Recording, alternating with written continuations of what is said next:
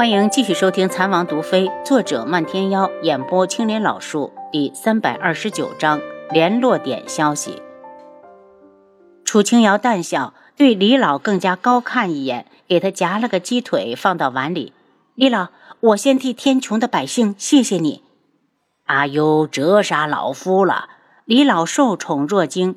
漫天妖挑了个楚清瑶爱吃的菜，给他夹了不少，放到眼皮子底下。许烈一愣，总觉得这两人关系匪浅，感觉到他的注视，漫天妖回瞪过来，许烈心虚的躲了。吃了饭，楚清瑶刚回房，许烈就在外面敲门。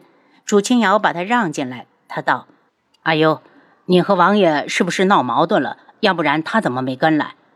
好敏锐的直觉。楚清瑶淡笑：“王爷事多抽不开身，我们很好，但不用担心。”许烈虽然点头，却明显不信。以他对王爷的了解，就算他没时间，也一定会派暗卫跟过来。可直到现在，他都没有看到一个智王府的暗卫。很明显，阿优在说谎。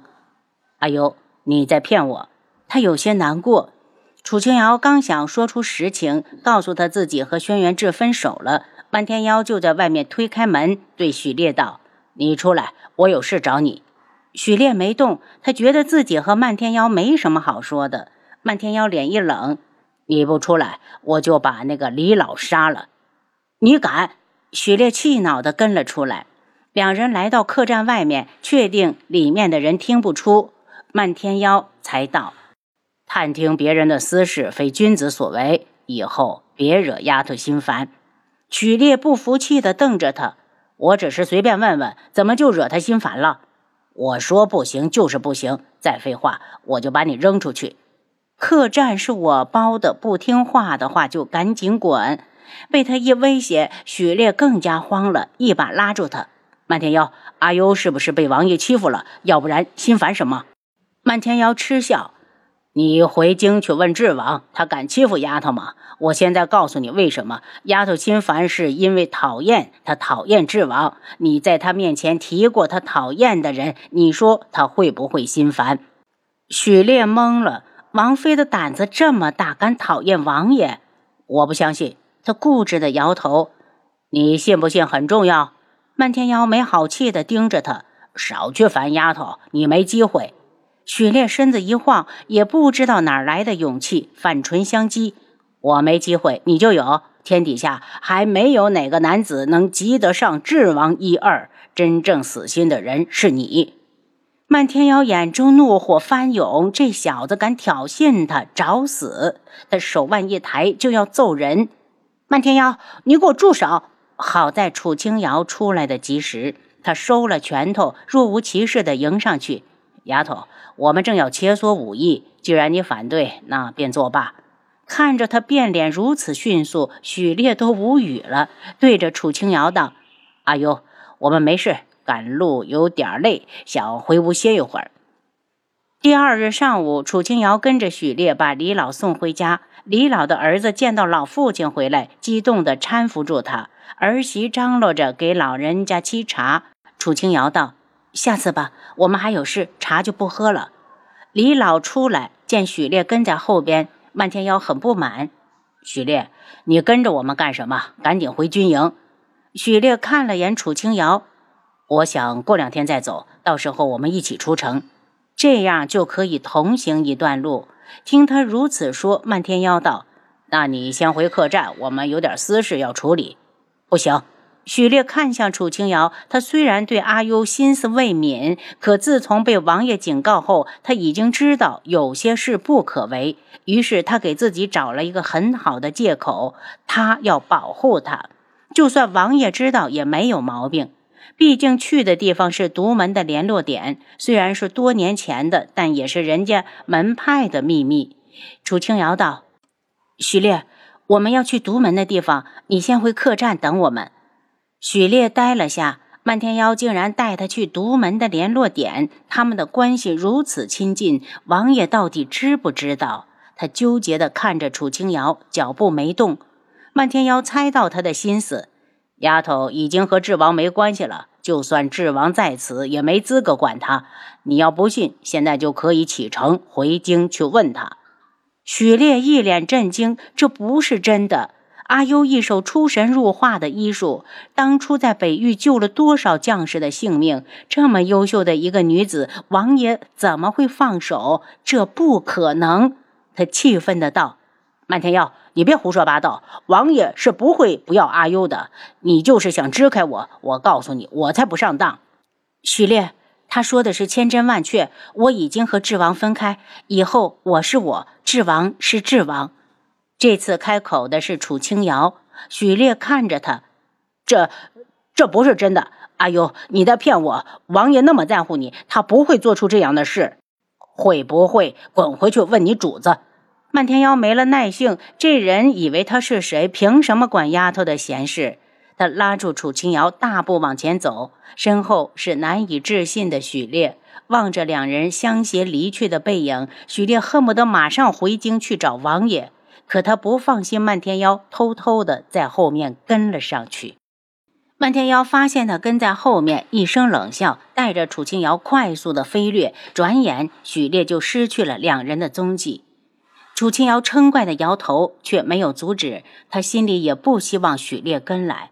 没了许烈这个尾巴，两人又放慢了速度，慢慢的往前走。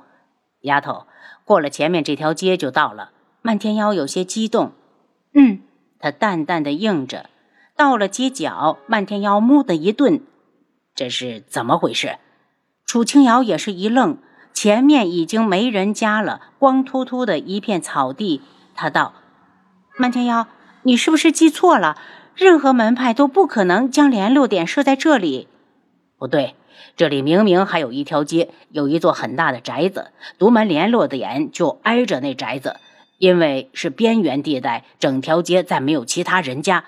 漫天妖眉心紧锁，独门重新出世后，他曾经来过一次，但也是十年前了。楚清瑶望着这片草地，脑子里忽然恍惚了一下。会不会是年代久远，成了危房被推倒了？漫天妖观察着眼前的草地，忽然嘴角扯出一抹冷笑。就算是推倒了，也会留下一些痕迹。可你看眼前的地方，平整的，让人怀疑是梦境。说完，他就闭上眼睛，在睁开时抬脚向草地走去。忽然，他觉得自己撞上了什么东西，身子一顿，回来拉住楚清瑶就走。漫天耀，你刚刚没事。他低声。两人重新回到繁华的闹市，找到一间小小的药铺，应该是民间大夫开的。进去后，漫天妖随口说出十几种药名。那大夫听后无措的道：“呃，抱歉了，客官，您说的药材小店只有几种，其他的寻遍这丰城，怕是也找不到。”楚清瑶蹙眉：“丰城就只这一间药铺？”呃，还有其他的，但自从一门把人撤走后，我们手里的药材有限，而且我们这些民间大夫就算有钱，有些药材也弄不到。走吧，楚清瑶先一步出来，漫天妖跟出来。我去找独门的人问问，他们手里应该有。你要的药材，我手里有几种，但凑不齐。楚清瑶的系统里平日也被他收了不少药材。漫天妖若有所思，丫头。我们一路来的，你带了什么东西？我最清楚不过。你哪儿来的药材？哈，倒是忘了这个事儿。楚清瑶扶额，那那个，你说说你要什么药材干什么？我怀疑那里被人下了迷幻散，想配点解药试试。对上楚清瑶的眸子，他道。我还没老到连路都记不清，独门当年的联络点绝对是在那里。见他如此肯定，楚清瑶一脸疑惑：“你是说有人故意把那个地方隐藏了？他为什么要这么做？”丫头，我哪知道？漫天妖似笑非笑，他拉起他七拐八拐的，在一条街角找到了一家济世药铺。他愣了下：“是不是？”天底下所有叫济世药铺的都是独门开的。漫天妖挑了下眉，差不多。店铺不大，两人进去时，里面只有掌柜的一人。他抬头就是一愣，辨认了半天，才激动地走过来。冰烈见过门主，免礼。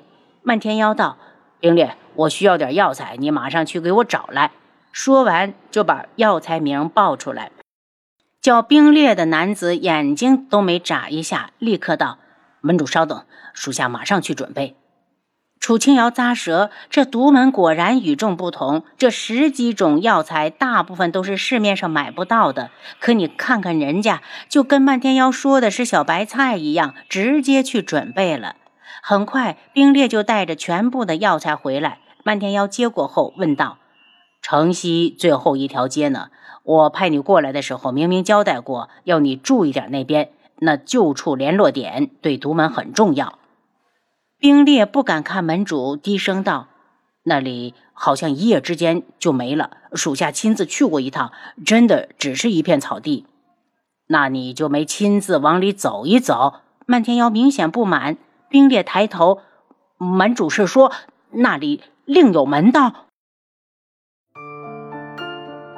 您刚才收听的是《蚕王毒妃》，作者漫天妖，演播青莲老树。